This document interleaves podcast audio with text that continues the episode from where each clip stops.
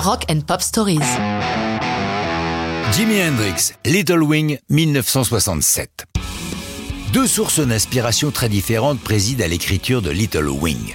Curtis Mayfield d'une part et le festival de Monterey d'autre part. Avant de connaître la célébrité, Hendrix a régulièrement joué pour de nombreux artistes, ce qui l'a obligé à varier son jeu de guitare.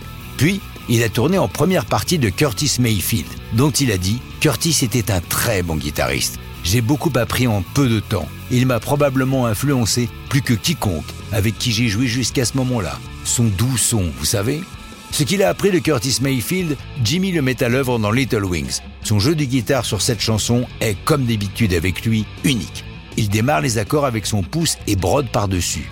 Il joue avec les harmonies. Ce qu'il fait sur cette chanson est proche du jazz. Sa deuxième source d'inspiration est le festival de Monterey, premier grand festival digne de ce nom dans la baie de San Francisco durant le Summer of Love, l'été de l'amour de 1967, un événement révélateur de talents tels que les Who, les Birds, Jenny Joplin et bien sûr Hendrix.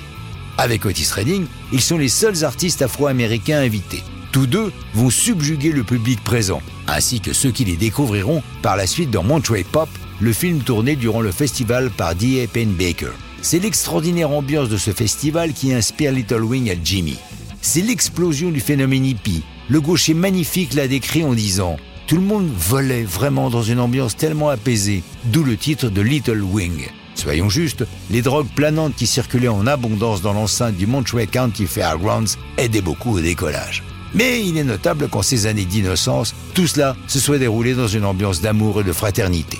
Ce morceau d'Hendrix est l'un des plus révérés dans le monde des guitaristes. Dans un hommage à Jimmy dans le magazine Rolling Stone en 2011, Tom Morello, guitariste des Rage Against the Machine, a déclaré C'est une chanson tellement réussie, en tant que guitariste, vous pouvez l'étudier toute votre vie sans jamais parvenir à la manière dont lui l'a joué. Il tisse ses accords et utilise des combinaisons qui ne figurent dans aucun manuel de guitare. Les percussions qu'on y entend sont issues d'un glockenspiel, sorte de petit xylophone dont les lames sont frappées avec des marteaux. Un instrument que l'on retrouve plutôt dans les marching bands. C'est l'une des rares chansons de l'album Axis Bold as Love qu'Hendrix est repris sur scène, huit fois en tout seulement, comme une belle fille qui parfois vient rôder autour de vous, disait Jimmy. Mais ça, c'est une autre histoire de rock'n'roll.